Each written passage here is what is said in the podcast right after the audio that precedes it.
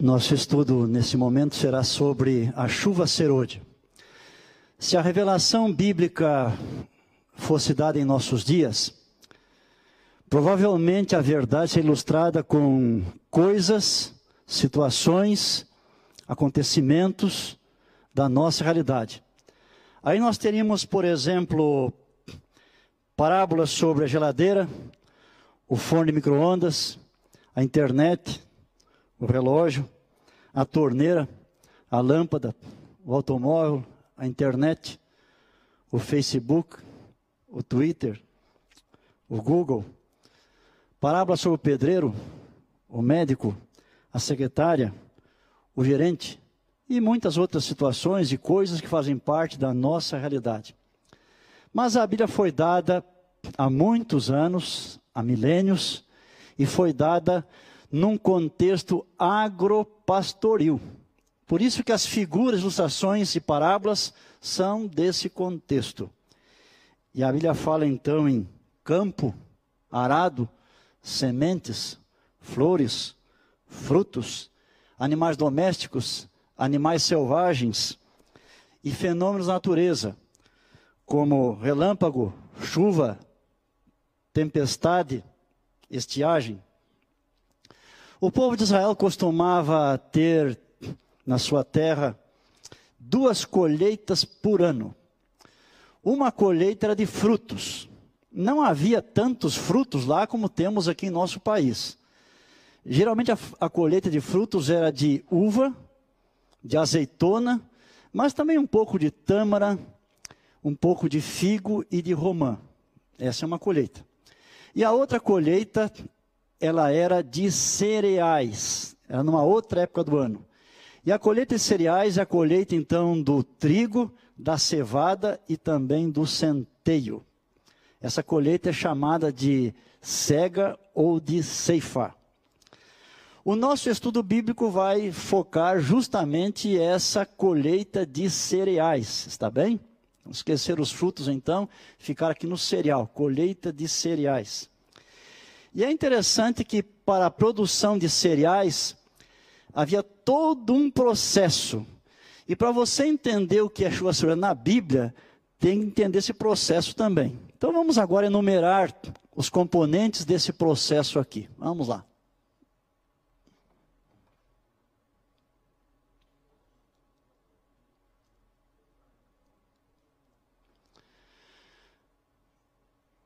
Primeiro, nós temos o preparo do terreno, essa primeira coisa que se fazia. Em segundo lugar, havia a semeadura. Em terceiro lugar, vinha uma chuva, chamava-se chuva temporã. É a primeira chuva.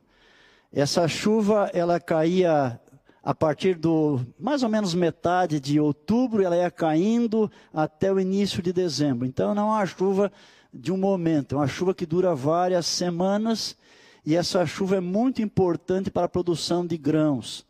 É ela que faria a semente germinar e, e brotar e crescer. Depois nós temos o desenvolvimento da planta, que vai durar então aí alguns meses, a plantinha ela vai crescer e ela vai soltar os seus cachos cheios de grãos. Depois disso vem uma chuva serôdia. A segunda chuva, a última chuva que é a serôdia. Ela vai cair quando a planta já está no máximo de altura e já está com os grãos soltos. Cai essa chuva chuva serôdia. Ela tem uma única finalidade: é fazer agora o grão amadurecer. Essa chuva também não vai ser momentânea, de um dia ou dois apenas, ela vai durar algumas semanas. E ela vai cair no mês de março e abril também, ok? Feito isso, aí logo o grão fica maduro, e aí vem as pessoas e fazem a colheita, chamada de ceifa ou de cega, e faziam com foices. E o cereal era colhido e era levado então para o celeiro, onde ficaria armazenado à disposição então das pessoas. Portanto, esse é o processo para a produção de cereal, ok? É interessante que o plano que Deus fez para nos salvar, ele tem um eixo. E esse eixo é a pessoa e a obra de Jesus. Quem Jesus é? Filho de Deus, mas também um conosco, nosso ser humano. E o que ele tem feito por nós, o que ele fez lá no passado, seus ensinos, sua vida sem pecado, sua morte na cruz, sua ressurreição, a intercessão no céu hoje por nós, a sua segunda vinda. Esse é o eixo do plano da salvação. Mas esse plano também destaca, com certa ênfase, a obra do Espírito Santo em favor dos filhos de Deus. Como o Espírito ele vem conosco, trabalha em nosso coração e nos conduz até o fim, até a volta de Jesus. E a Bíblia resolveu ilustrar o trabalho de Deus por nós, através também da ilustração dessa figura das duas chuvas, a temporã e a serôdia. E eu convido você agora a me acompanhar na Bíblia. Você pode abrir o seu exemplar da Bíblia aí na sua casa. Vamos ler o que está em Joel capítulo 2. Então, Joel, lá no Antigo Testamento, no finalzinho quase, naquele bloco de profetas menores, livro de Joel, capítulo 2. Nós vamos ler o verso 23, primeiramente, que diz assim: Alegrai-vos, pois, filhos de Sião Regozijai-vos no Senhor vosso Deus, porque ele vos dará justa medida a chuva. Fará descer como outrora a chuva temporã e a serôdia. Agora vamos para o verso 27, os seguintes. Sabereis que estou no meio de Israel, e que eu sou o Senhor vosso Deus, e não há outro. E o meu povo jamais será envergonhado. E acontecerá depois que derramarei o meu espírito sobre toda a carne. Vossos filhos e vossas filhas profetizarão, vossos velhos sonharão, e vossos jovens terão visões. Até sobre os servos e sobre as servas derramarei o meu espírito naqueles dias. Mostrarei prodígios no céu e na terra, sangue, fogo e colunas de fumaça. O sol se converterá em trevas e a lua em sangue, antes que venha o grande e terrível dia do Senhor e acontecerá que todo aquele que invocar o nome do Senhor será salvo. Porque no Monte Sião e em Jerusalém estarão os que forem salvos, como o Senhor prometeu, e entre os sobreviventes, aqueles que o Senhor chamar. É interessante que esta profecia, essa longa profecia do Joel, ela teve já um cumprimento.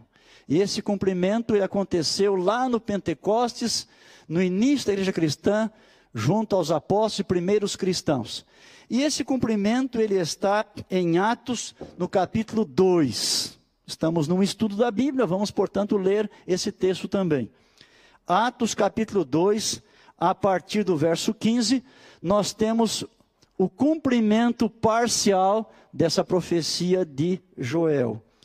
E o autor de Atos, ele escreveu assim: Pedro está respondendo a uma pergunta, logo após eles receberem o Espírito Santo e evangelizarem os que estavam no lugar, através do dom de idiomas ou de línguas. Alguns achavam que eles estavam bêbados porque não entendiam.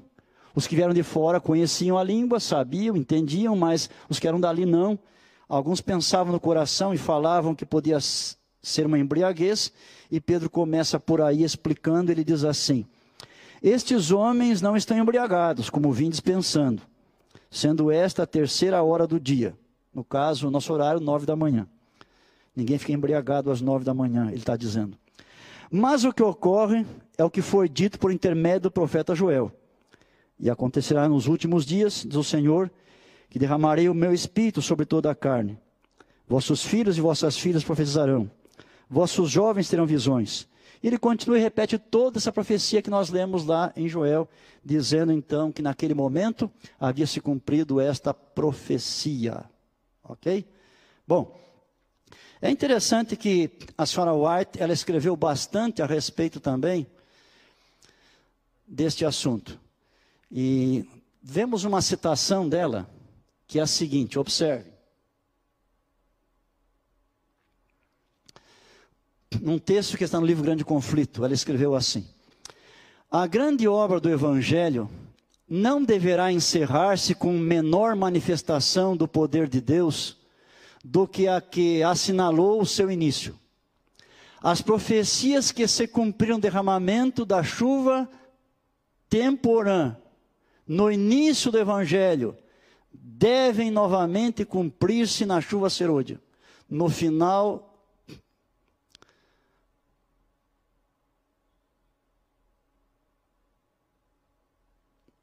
Eis aí os tempos de refrigério que o apóstolo Pedro esperava quando disse: Arrependei-vos, pois, e convertei-vos, para que sejam apagados os vossos pecados e venham assim os tempos de refrigério pela presença do Senhor e envie ele a Jesus Cristo.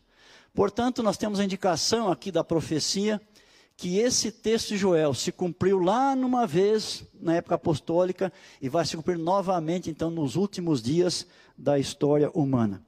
É interessante que aquele mesmo processo que nós vimos para a produção de cereal na Palestina, ele deve acontecer também na igreja, no povo de Deus. Observem agora com atenção uh, o próximo quadro, onde veremos essas informações.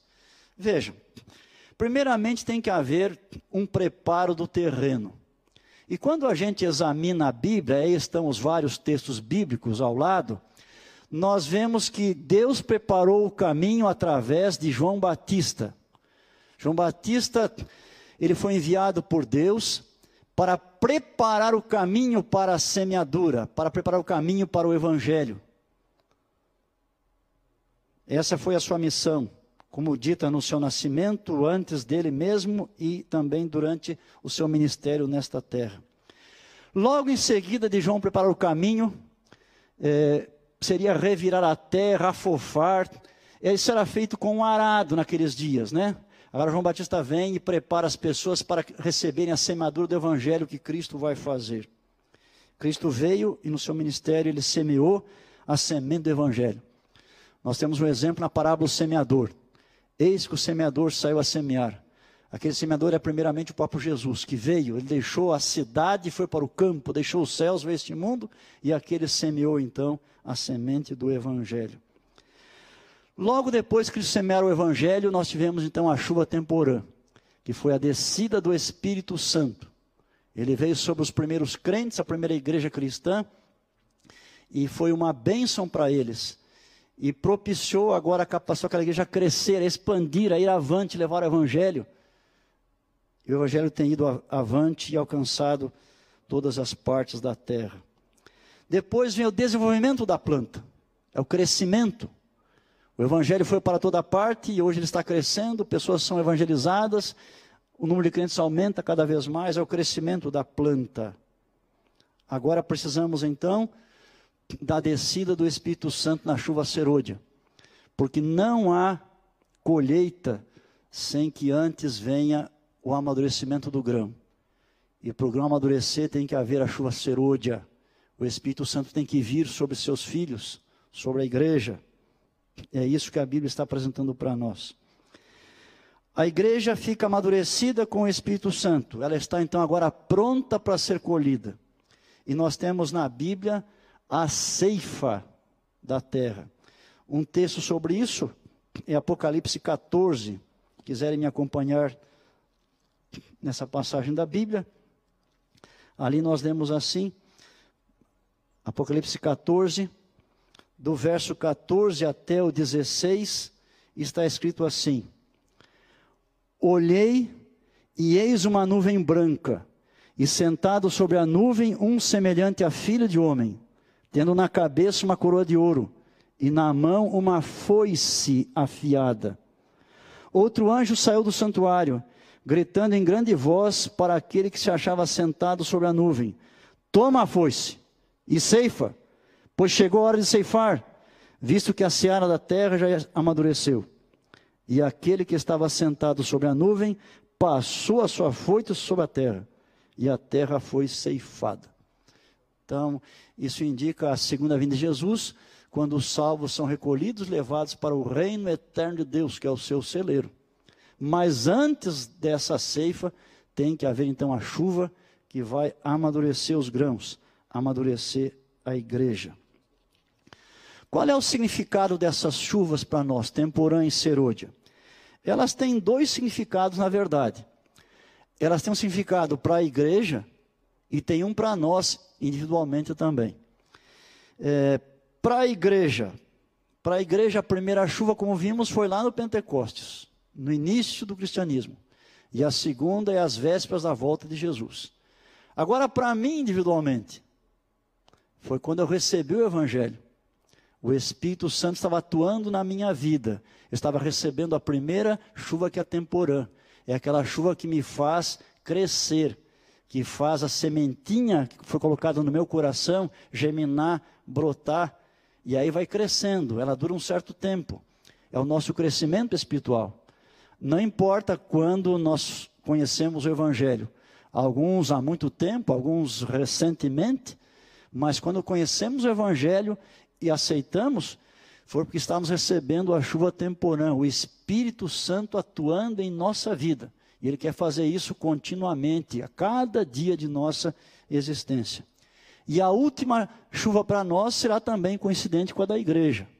Para nós que estivermos vivos até aqueles dias, receberemos chuva serôdia individualmente, juntamente com a igreja, com todo o povo de Deus também.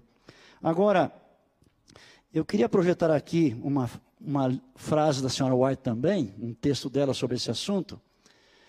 Ela escreveu assim para nós. Vamos ver aqui, ó.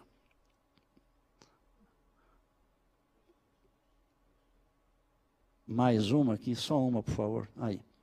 Não.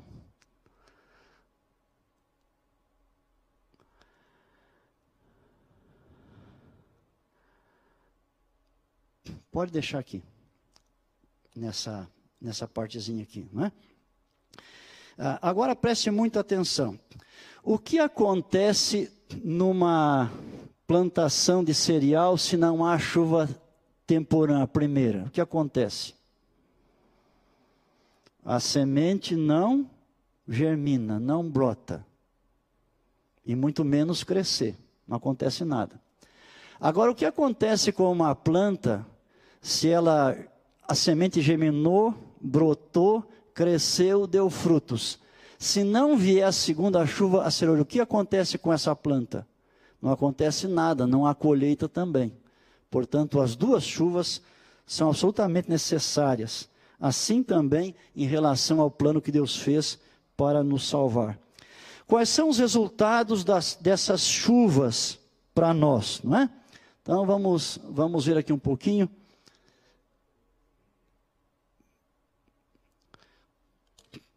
Primeiro resultado dessas chuvas. Vamos pensar primeiramente na chuva temporã. O que acontece quando os discípulos receberam com a igreja a primeira chuva temporã? Em primeiro lugar, houve uma intrepidez para anunciar o evangelho. Se você ler com atenção o livro de Atos, vai encontrar essa informação para nós.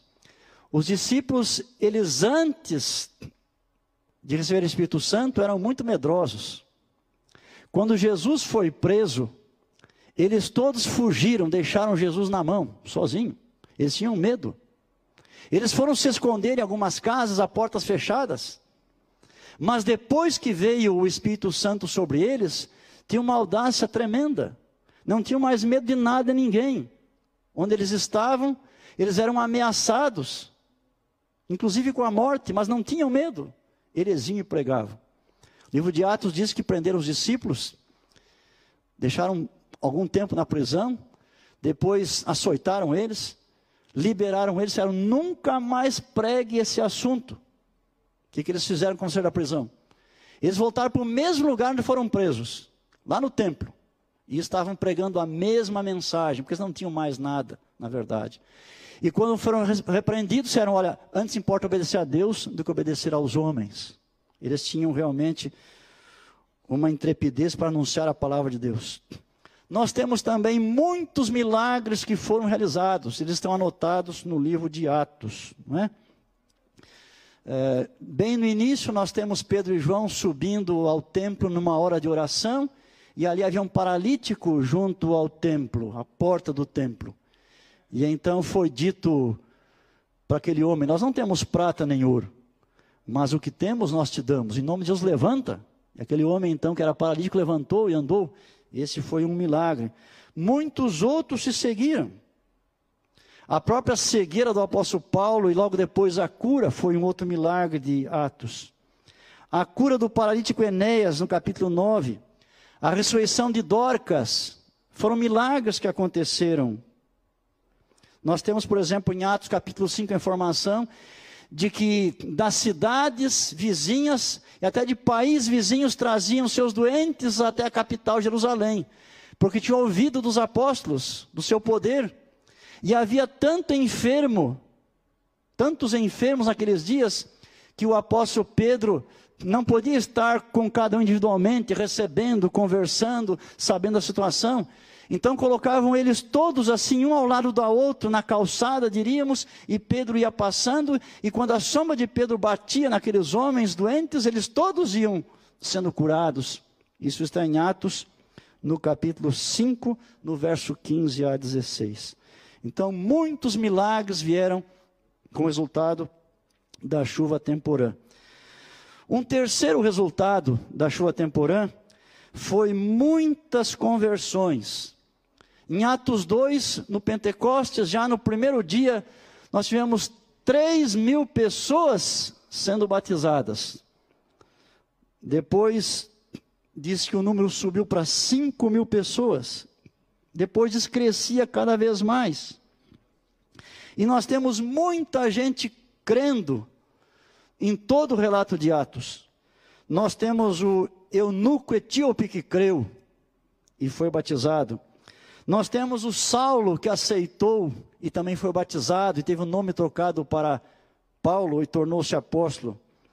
Nós temos que por causa da cura de Enéas, no capítulo 9, verso 35, os habitantes de dois povoados, Lida e Sarona, eles creram quando viram aqueles milagres. Nós temos que, por causa da ressurreição de Dorcas, muitos creram. Atos 9, 40, 42. Nós temos ainda em Atos 10 a conversão de Cornélio, sua família e seus amigos, todos foram batizados porque eles creram. Nós temos depois também em Antioquia, muita gente creu e ali formou-se uma forte igreja cristã. Então, meus amados, eu repito aqui para você, a chuva temporã trouxe quatro grandes resultados para nós. Ela trouxe, primeiramente, intrepidez para anunciar o Evangelho, segundo, muitos milagres, terceiro, muitas conversões, e em quarto lugar, nós tivemos é, muitos milagres e muitas conversões também. Né? Bom, é, olhando aqui agora para o que está escrito aqui no, na tela, são citações de Ellen White, ela escreveu assim: O derramamento do Espírito nos dias apostólicos foi o começo da primeira chuva ou temporã. No outro livro ela diz: Esta obra será semelhante à do dia do Pentecoste. Assim como a chuva temporã foi dada, o derramamento do Espírito Santo no início do Evangelho, para efetuar a germinação da preciosa semente, a chuva serôdia será dada em seu final, para o amadurecimento da seara. E a terceira citação do livro desejado diz: derramamento do Espírito nos dias apostólicos foi a chuva temporã, e glorioso foi o resultado, mas a chuva serôdia será mais abundante.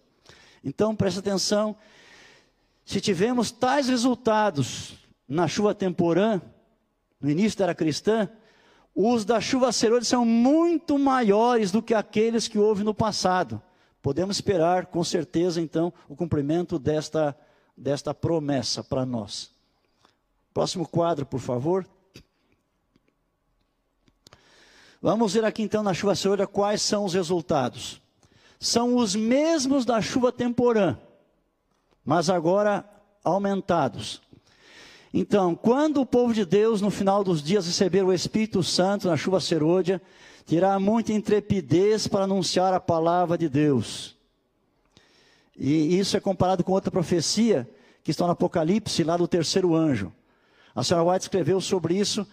Então a mensagem do terceiro anjo se agigantará até converter-se num alto clamor, e a terra toda será iluminada com a glória do Senhor. Note que interessante essa profecia aqui. Ela está dizendo que teremos muito poder para testemunhar, e ela está ligando com a mensagem dos três anjos de Apocalipse 14 e do quarto anjo, Apocalipse 18. Então, note, esses três anjos estão pregando, e o terceiro anjo tem uma grande voz. E o quarto anjo vem então agora e ilumina toda a terra com a sua glória. É justamente o povo de Deus. Você deve saber que em Apocalipse 14, os três anjos que aparecem ali representam o povo do advento indo a toda tribo, nação, língua e povo, apresentando a mensagem de Deus para os últimos dias. Agora, no Apocalipse 18, tem outro anjo, que a gente chama de o quarto anjo. Esse quarto anjo é o mesmo povo, só que agora cheio do Espírito Santo, cheio da chuva serôdia, dando a última mensagem de Deus a este mundo. Então, esse é o primeiro resultado. Vamos para o segundo, por bondade. Muitos milagres também. Você pode esperar no nosso, nos nossos dias, quando vier a chuva serôdia, muitos milagres. Observe a citação da senhora White, a primeira do grande conflito, diz assim: Servos de Deus, com o rosto iluminado de, e a resplandecer de santa consagração, apressar-se-ão de um lado para outro, para proclamar a mensagem do céu. Por milhares de vozes em toda extensão da terra será dada advertência. Operar-se-ão prodígios, os doentes serão curados. Mas não é só isso, não. Sinais e maravilhas seguirão aos crentes. Lembra lá no Pentecostes? Os muitos milagres que houve, teve até ressurreição. Dorcas ressuscitou por alguém cheio do Espírito Santo. Pode esperar a mesma coisa, porque a chuva serôdia vai ser mais abundante do que a temporã. Agora no livro Testemunho Seleto, ela escreveu assim: Em visões da noite passaram perante mim representações de um grande movimento reformatório entre o povo de Deus. Muitos estavam louvando a Deus, os enfermos eram curados e outros milagres eram operados. Vamos mais uma agora na sequência. Terceiro resultado: muitas conversões. No livro Grande Conflito se lê: Agora os raios de luz penetram por toda parte. A verdade é vista em sua clareza. E os leais filhos de Deus cortam os liames que os têm retido. Laços de família, relações na igreja, são impotentes para os deter agora. A verdade é mais preciosa do que tudo o mais. Apesar das forças arregimentadas contra a verdade, Observe, grande número se coloca ao lado da verdade. Então, um número imenso de conversões também. E em quarto lugar, nós temos um outro resultado que é apresentado para nós aqui, que é a capacitação para enfrentar o tempo de angústia, não é?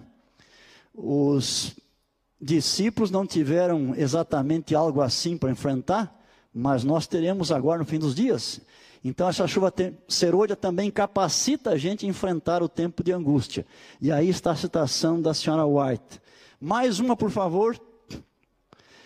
Capacitação para enfrentar também as sete pragas. Ela escreveu: Nesse tempo, a chuva serôdia, ou refrigério pela presença do Senhor, virá para preparar os santos para estarem de pé no período em que as sete últimas pragas serão derramadas.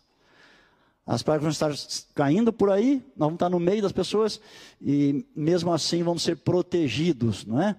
E a chuva serôdia vai estar conosco então no meio da situação toda que vamos estar aí enfrentando. Agora, qual é o tempo de receber a chuva serôdia? Quando que ela foi prometida para nós. Quando podemos esperar que ela vai cair? Então, olhem citações de Ellen White sobre esse assunto. Vamos ver aqui, ó. A descida do Espírito Santo sobre a igreja é olhada como estando no futuro. É, porém, o privilégio da igreja tê-la agora. Ele escreveu faz 100 anos isso aí, né? Buscai-a, orai por ela, crede nela. Precisamos tê-la e o céu espera para concedê-la. E a próxima citação: estamos Pode deixar onde estava por bondade. Voltam uma aí. Voltam isso. Estamos no tempo da chuva serôdia. Tempo em que o Senhor otorgará liberalmente o seu espírito. Sede fervorosos em oração e vigiai no espírito. Então, pela revelação, nós estamos no tempo da chuva serôdia. Nós podemos pedir, clamar para Deus, e Deus realmente vai conceder. Agora, quem é que vai receber a chuva serôdia? Temos informação sobre isso também. Vamos adiante aí, por bondade. Pode clicar aí. Pode passar? Mais um, pode mais. Muito bem. Quem receberá? Observem aqui, citações da senhora White. Cristo prometeu o dom do Espírito Santo à sua igreja. E a promessa nos pertence a nós da mesma maneira que aos primeiros discípulos. Mas como todas as outras promessas, é dada sob condições. Então, para receber o Espírito Santo chuva serôdia, nós temos que preencher certas condições. Que condições são essas? Uma delas é a oração, como indica a citação seguinte. Pode ir um pouquinho adiante. Veja, há uma outra longa citação dela do que fazer para receber a chuva serôdia. Essa ação resume basicamente duas coisas. Uma delas é o coração limpo de toda a mancha. Não podemos conservar pecado em nós, atos, atitudes, se quisermos ter chuva serôdia. E qual é o caminho para ficar livre disso? É a confissão de pecados. Quando confessamos a Deus, pedimos o perdão e a sua bênção, o coração nosso é limpo. Aí satisfazemos essa condição. Mas ela também fala aqui nessa mesma citação que nós temos que viver de acordo com a luz que nós temos. Não adianta só ser perdoado. Eu tenho que ser obediente àquilo que Deus está revelando na sua palavra para nós. Então, quando nós oramos pedindo a chuva serôdia, quando nós temos o nosso coração limpo, porque foi lavado pelo sangue de Jesus. Quando procuramos viver de acordo com toda a verdade, aí estamos aptos para receber realmente a chuva serôdia na nossa vida. Então, meus amados, terminando esse estudo aqui, eu diria que o plano da salvação inclui a poderosa operação do Espírito Santo na vida da igreja e em nossa vida individual também. O Espírito Santo foi prometido em duas ocasiões de modo muito especial. No início da igreja cristã, para que a semente pudesse germinar, brotar, e no final, para que a igreja seja pronta, madura, para ser ceifada. Hoje podemos ter o Espírito Santo conosco, dominando nossa vida. O que precisamos? Precisamos pedir, orar com fé, para que Deus nos dê do seu Espírito mais e mais, efetuar uma entrega completa da nossa vida ao nosso Deus, caminhar com Deus abandonando o pecado, em todas as suas formas, e também confiar na sua promessa. E eu termino com uma, essa promessa da Bíblia sobre a chuva, está no profeta Oséias, capítulo 6, Oséias 6, verso 3, está escrito assim: Conheçamos e prossigamos em conhecer ao Senhor. Como a alva, a sua vinda é certa. E ele descerá sobre nós como a chuva, como chuva serôdia que rega a terra. Deus quer também abençoar você com seu espírito. Coloque-se em suas mãos, preencha as condições mencionadas e o espírito será seu, preparando você para a volta de Jesus. Amém.